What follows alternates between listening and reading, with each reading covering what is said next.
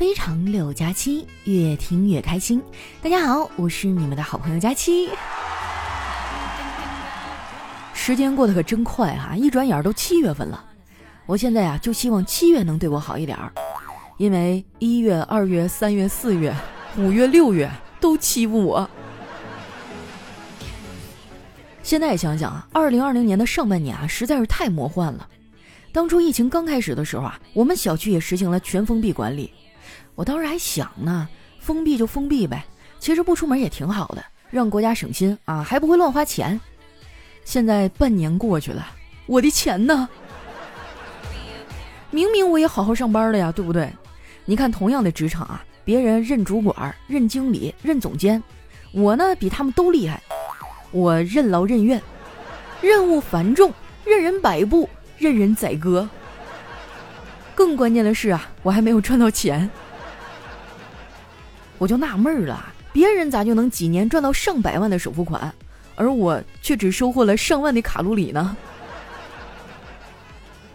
不瞒你们说啊，我最近又胖了。为了减肥啊，我新入手了一个健身神器。我决定了，以后不录节目呢，我就健身；不健身就录节目。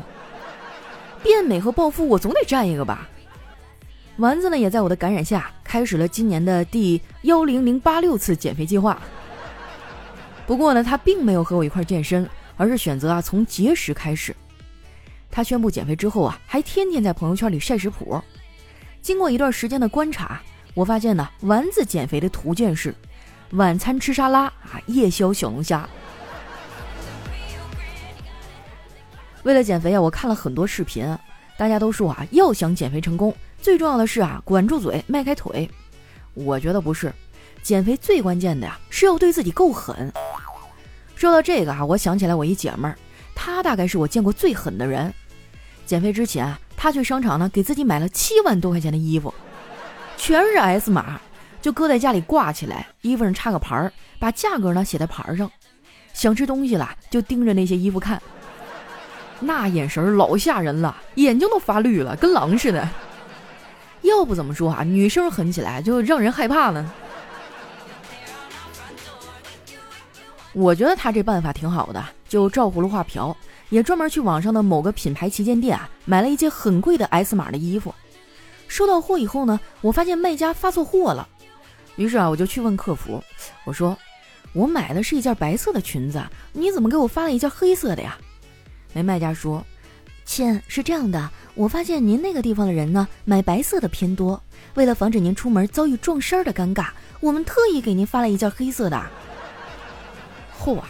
我第一次遇到这么体贴的卖家，但不知道为什么啊，我的心情却十分的复杂。为了缓和一下心情啊，我又下单买了一堆的化妆品。这不是我败家哈，主要是我的存货都快用完了。最近化妆呢化的比较频繁，因为我发现化妆这个事儿啊，一刻都不能放松。每次我化的美美的妆啊，出门遇见熟人的概率呢，大概是百分之二。偶尔一次蓬头垢面啊，遇见不想见的人的概率呢，却是百分之二百。不知道是不是被下蛊了，我总是在自己状态最差的时候偶遇喜欢的人。不过我现在也想开了，就算我百分之百的精致，那人家也不一定会看我一眼。毕竟啊，我喜欢的都是那种长得很好看的人。这样的人自带光环，周围的莺莺燕燕啊，实在是太多了。以前啊，我总以为长得好看的人要么有对象啊，要么很难追。等真正接触了之后啊，我才发现，人家确实有对象，也确实很难追啊。二十岁的时候啊，我也曾非常执着的追过一个人，可以说是掏心掏肺了。结果他对我的好呢，照单全收，却迟迟不肯确定关系。后来我实在忍不住了，就问他到底想咋的。他跟我说。佳琪啊，你挺好的，但是我现在不想谈恋爱，更不想结婚。我无奈的叹了一口气啊，说：“行吧，没关系。如果哪天你要是想结婚了，我希望你能优先考虑考虑我。我这边呢有认识的婚庆公司，可以给你打个八折。”从那以后啊，我就长记性了，对待感情也慎重了很多。然后我就顿悟了，谈什么恋爱呀，还是赚钱有意思。可能是因为我生活在上海啊，我周围呢都是新时代的独立女性。我现在都不记得有多少个女孩跟我说过，要什么男人啊？咱们姐妹俩快快乐乐在一起过一辈子也挺好的呀。结果话音刚落啊，他们就都有男人了。也不知道这些男人都哪儿找的，我咋就找不着呢？我感觉我在谈恋爱这方面的能力啊就不太行。这谈恋爱呀就跟上课一样，有人勤勤恳恳还不及格，有的人啊刷脸就能满分结课。不过话说回来啊，我虽然不大了解男人们在想什么，但是我身为一个女孩啊，对女性的心理状态还是很清楚的。所以广大的男同胞们啊，你们要是想追女孩，可以来问我，我没准啊能给你一些不错的建议。那些已经有对象的男人们啊，千万不要放松，不是追到了就行了，感情是需要维护的。女孩子呢，其实很好哄的，大部分时候啊，你只需要动动嘴就行了。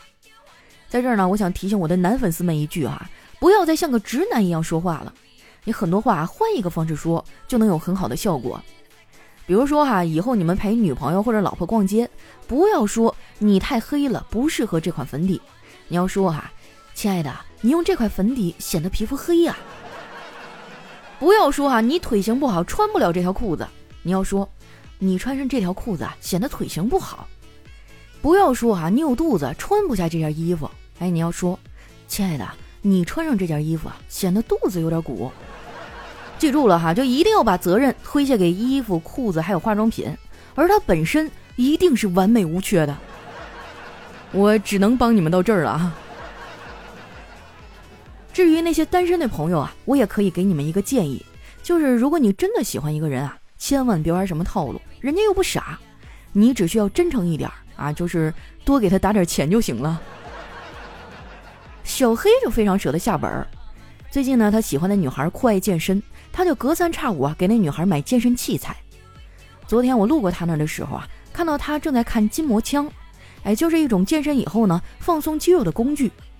看我过来了，小黑就拿起手机问我：“佳琪啊，你说这个筋膜枪几百块钱的和三千块钱的有啥区别呀？”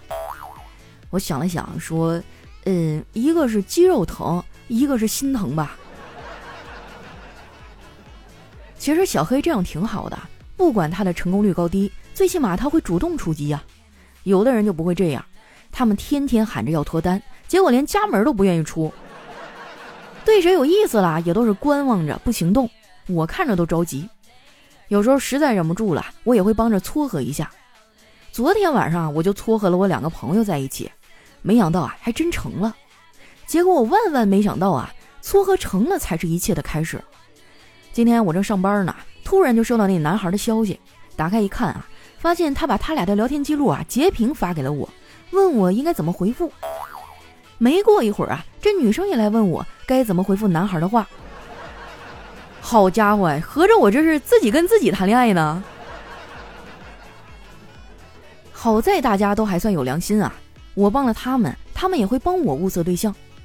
昨天丸子跟我说啊，他有一个同学单身了，问我找对象的要求是啥，他看看合不合适。我说长得好看就行。丸子沉默了一会儿，还，接着问：“那如果撇开身材、长相这些外在的条件，你内心深处喜欢什么样的男孩啊？”我想了半天啊，最后跟他说：“这我撇不开呀。”本来就是呗，灵魂和肉体是分不开的呀，不会有人想通过邋遢的外表去了解你有趣的灵魂的。当然啦，凡事都有例外。我有一闺蜜啊，就人长得特别好看，肤白貌美大高个儿，她男朋友呢却长得很一般，个子也不高。更让人心塞的是啊，这男的人品还不咋地。前些日子啊我闺蜜查她的手机，发现她跟别的小姑娘有暧昧的聊天记录。我闺蜜生气的跟她大吵了一架。那男的说啊，他会改，结果呢，他把手机密码给改了。果然哈，男人都是大猪蹄子。不要跟我说这是人性啊，很难避免。你要知道，心动是本能，但忠诚是选择呀。就算你做不到从一而终，但至少不要有欺骗。我觉得吧，就是人和人之间最重要的就是要真诚。不过呢，这是理想状态下的关系啊。如果人人都能做到的话。那这世界上就没有骗子了。哎，说到骗子啊，最近最好玩的新闻呢，大概就是腾讯被骗的事儿了。三个人啊，伪造老干妈的印章，和腾讯签订了合同。腾讯一直被蒙在鼓里，还起诉了老干妈，还要广告费。最后呢，还是老干妈帮腾讯报的警啊。这事儿真的太欢脱了。不过仔细想想啊，腾讯被三个骗子骗了，倒是让我相信了另外的一件事儿，就是腾讯可能真的没有监听微信用户啊。你想啊，这三个骗子搞这么大的事儿，总得有个工作群什么的吧？现在哪有项目开始之后没有工作群的呀？我最少啊得有上百个各式各样的工作群。更要命的是啊，项目结束以后呢，也不好退群。只能让他们在微信列表里躺着。跟工作群相比啊，我更喜欢家族群，因为我们家的家族群呢，会有人发红包，尤其是逢年过节的时候啊，红包都点不过来。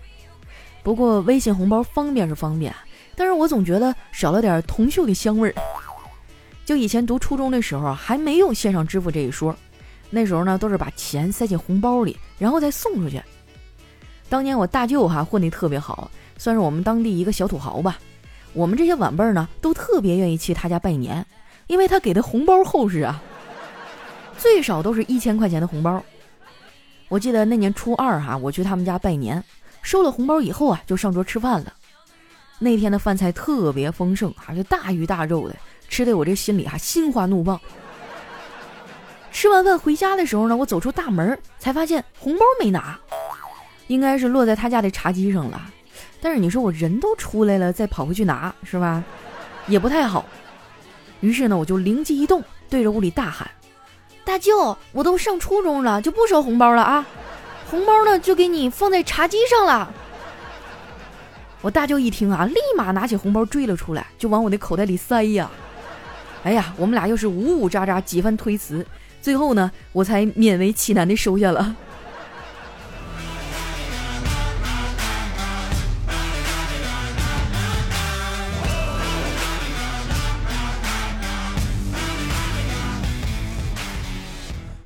一段音乐，欢迎回来，这里是喜马拉雅出品的《非常六加七》。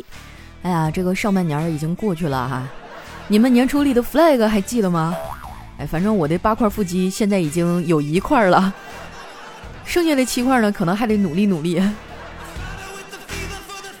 那接下来啊，又到我们留言互动的时间了。喜欢我的朋友呢，记得关注我的新浪微博和公众微信，搜索“主播佳期”，是“佳期如梦”的佳期哈。首先这位呢叫子行。他说：“我不是花心，我只是心碎成了很多片，每一片都爱上了不同的人。”嘿，我第一次听到人把这个渣说的这么清新脱俗。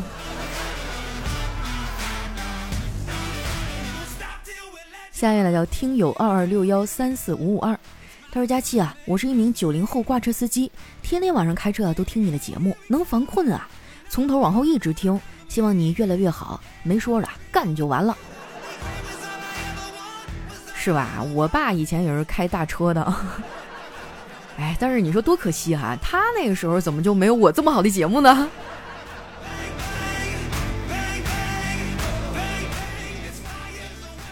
下面呢叫虫子姑娘，她说说到小时候大人骗小孩啊，我小的时候呢，爸妈总骗我说我是捡来的，我哥呢还配合爸妈说我是在一个电焊加工店门口的钢板下捡到的，当时我还在上幼儿园啊。爸妈只要一批评我，我就对自己说：“忍住，长大点我就离家出走，找我亲爹亲妈去。”直到有一次啊，我被我爸训啊，我就哭着说：“我这就走，我不在你家待了，我去找我亲爹亲妈去。”然后全家都笑了哈，都来安慰我说：“这骗我的。”啊，其实我觉得这样骗孩子不太好。你说你开这玩笑有什么用呢？在他幼小的心灵里留下了不可弥补的伤痕。其实小孩有时候他什么都懂，他心思非常的敏感的。来下一位呢，叫李雨婷哟。他说：“佳期啊，上次你读了我的留言，我真的好开心啊！因为是晚上睡觉的时候听的，于是我就兴奋的在床上滚来滚去，结果一不小心掉到了床下。我摸到了地上有一个苹果，于是呢，我就枕着苹果睡了一个晚上。突然想想啊，我觉得自己还挺有钱的，因为我有苹果电脑啊。”哇，你真的是够了，谐音梗啊！你不光有苹果电脑，你还有平板电脑呢。你低头看看你自己，好吧。下一位呢叫蓝季雨熙，他说：“佳期啊，马上面临实习了，疫情影响工作都不好找，好不容易找到实习单位，可是我就怂了，我怕跟他分开。我们都什么都没有，但是在一起就很开心。我想跟他在一起一辈子，但是想到分开见不到面，怕吵架就分开了，我好难过。哎呀，这没办法，这是你们即将面临的人生的第一道坎儿。有很多的学生恋情走到这儿啊，就。”啊，算了，我也不给你泼冷水哈，反正就坚持坚持呗。但是我一直认为哈，不管你是男生还是女生啊，虽然感情很重要，但是你的未来和事业也很重要。我希望你能好好的去规划一下啊。下一位呢叫佳期太美，他说：“佳期啊，我决定了，我要做海王，什么男朋友都是骗人的。”老妹儿，你这么想就不对了，做海王，你以为做海王不看脸的哈？下一位呢叫琪琪宝贝儿哈，他说男导演晚上呢和老婆睡觉的时候，竟然说起了梦话，在梦话当中说：“亲爱的，我太爱你了，我会尽快跟我老婆离婚的。”这时呢，男导演突然醒了，发现老婆正恶狠狠地盯着他，他就马上重新闭眼继续装睡。哎，他翻了个身啊，说：“好，就用这样的语气，非常好，开拍。”果然啊，导演才是最能演的人呐，演技好。下一位呢叫七然零八零七，他说男人的逻辑哈永远都是，如果你爱我，你肯定不会走；女人的逻辑呢则是，如果你爱我，你肯定会来找我。实践证明哈，这就是许多情侣分手的原因。下一位呢叫大灯笼灯笼大，他说一个老农养猪啊，母的怎么配也怀不上小猪，然后呢就找兽医了，兽医来到他家看了猪一眼说。不行，就人工受精吧。这老农绕着猪走了三圈啊，点燃一颗烟，貌似下了很大的决心，说：“行倒是行，就是怕生下来长得像我呀。”哎呀妈呀，这车速差点没把我腰间盘甩出来。下一位呢叫迟到的邂逅啊，他说：“佳期啊，帮我表个白，谢谢，祝你好人一生平安。”曾经有一段真挚的爱情摆在我面前，我没有珍惜，上辈子十万次的回眸换来这辈子的邂逅，我浪费了我们上辈子的努力。你还记得十五年前武汉水厂汽车站我们唯一的相遇吗？虽然你很大可能听不到这个留言，但我还是衷心的祝福你，希望这次疫情没有影响到你。不是你这表白咋没头没尾的呢？你要么就说一下你叫啥，要么就说一下他叫啥。你这话说的我都，哎呀，我都替你着急。下一位呢叫各种考试我能行。他说有的人死了也不想让别人活了，比如说牛顿、法拉第和欧姆。有的人走了呢，却给我们留下了三天假期，比如说屈原。果然还是中国人心疼中国人呐。哎，我觉得牛顿他们当年也没有想到啊。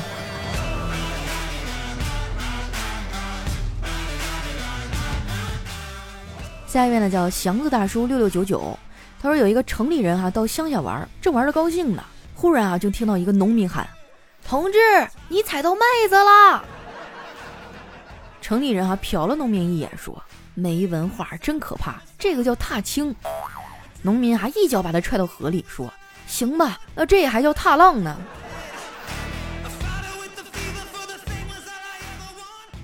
下一位呢叫王班长的小祖宗，他说。一个小时前我想吃玉米，但是因为冷不想出去，就吃了一包薯片。半个小时前我又想吃玉米了，于是我就吃了一个橙子。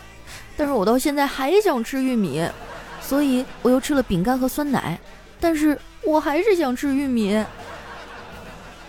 这种呢，就像我真的喜欢你，半路喜欢别人也没有用，最后还是喜欢你。哎呦我去，最后真是强行的拔高主题呀！这明明就是一个吃不到嘴就不罢休的吃货，怎么就跟爱情扯上关系了呢？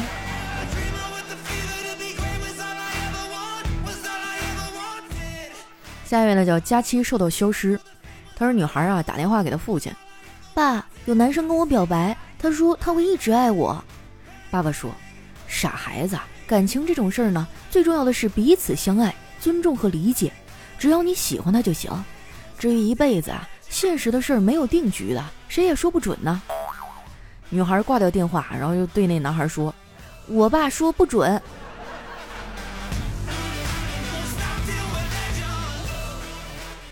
下一位呢叫佳期的陆墨，他说手机响了，一看呢是老同学打来的，立马接听。电话那头说：“喂，老同学，我们这儿呢有个工程项目，我们做不了，你考虑一下做不做呀？”我顿时激动万分，我说：“什么工程啊？好不好收款？”哎，那头说：“好收，现场结算。”我欣喜若狂，我说什么工程？我马上过来跟你谈。电话那头说垒长城啊，三缺一，白高兴一场啊！你们仨还是斗地主吧。下一位小伙伴呢叫想进你的新房，他说我儿子的魔方被打乱了，让我把它转回来。我摸索了半天啊，却毫无头绪。这时呢，老板的儿子啊轻蔑地看了我一眼，他拿起魔方说。笨蛋，看着我，然后看他的手哈，就像闪电一样旋转呢。这家伙给我看的眼花缭乱，在我和我儿子崇拜的注视下，这魔方被转散架子了。那咋整？老板的儿子就只能拍手说好。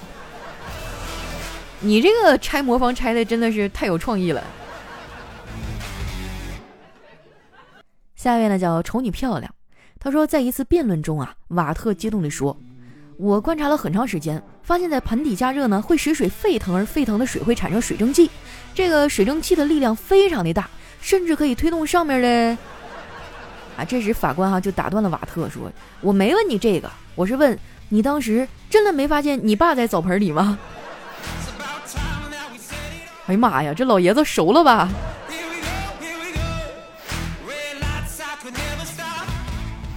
下一位朋友呢叫月夜，他说有一天哈，妈妈说：“孩子啊，要是你中了五百万，你会怎么花呀？”孩子说：“我会叫爸爸再给我二十万，凑够五百二十万送给我暗恋的那个女同学。”妈妈说：“哎呀，跟你爸一个德行。”哎，你等等，你这么说，难道他爸也中过奖？下一位呢叫何必哥哥，他说。哎呀，我老婆要生孩子了。另一个说：“生就生呗，和我有什么关系啊？”不是，我是说你欠我的五千块钱是否能够还给我呀？哎呀，你不早说，我刚买了一部华为手机，你晚说也行啊。我下个月初发工资，到时候就有钱了。不过估计你也用不着了。我说用得着，正好我老婆下月中旬生，我呢就是提前跟你说一声。哎，这年头哈，真的是要账的是孙子呀。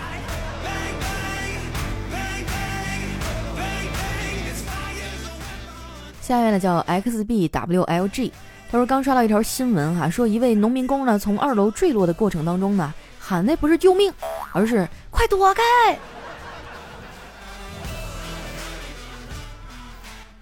下一位呢叫听友幺九幺六三三四九五啊，他说我劝一些在景区游走的女孩自重一点，人家带个鹿角哈跟冰雪奇缘似的，你带着啊就跟刚从菜市场里偷了两块生姜一样。是吧？就我每次去什么欢乐谷啊、迪士尼啊，我都不会买他们那种戴在头上的东西，因为我觉得吧，就是长得好看的人，他就是头上顶一根大葱，他都好看。而像我们这种颜值的人吧，就就尽量不要吸引别人的注意了，不要让你的丑更明显。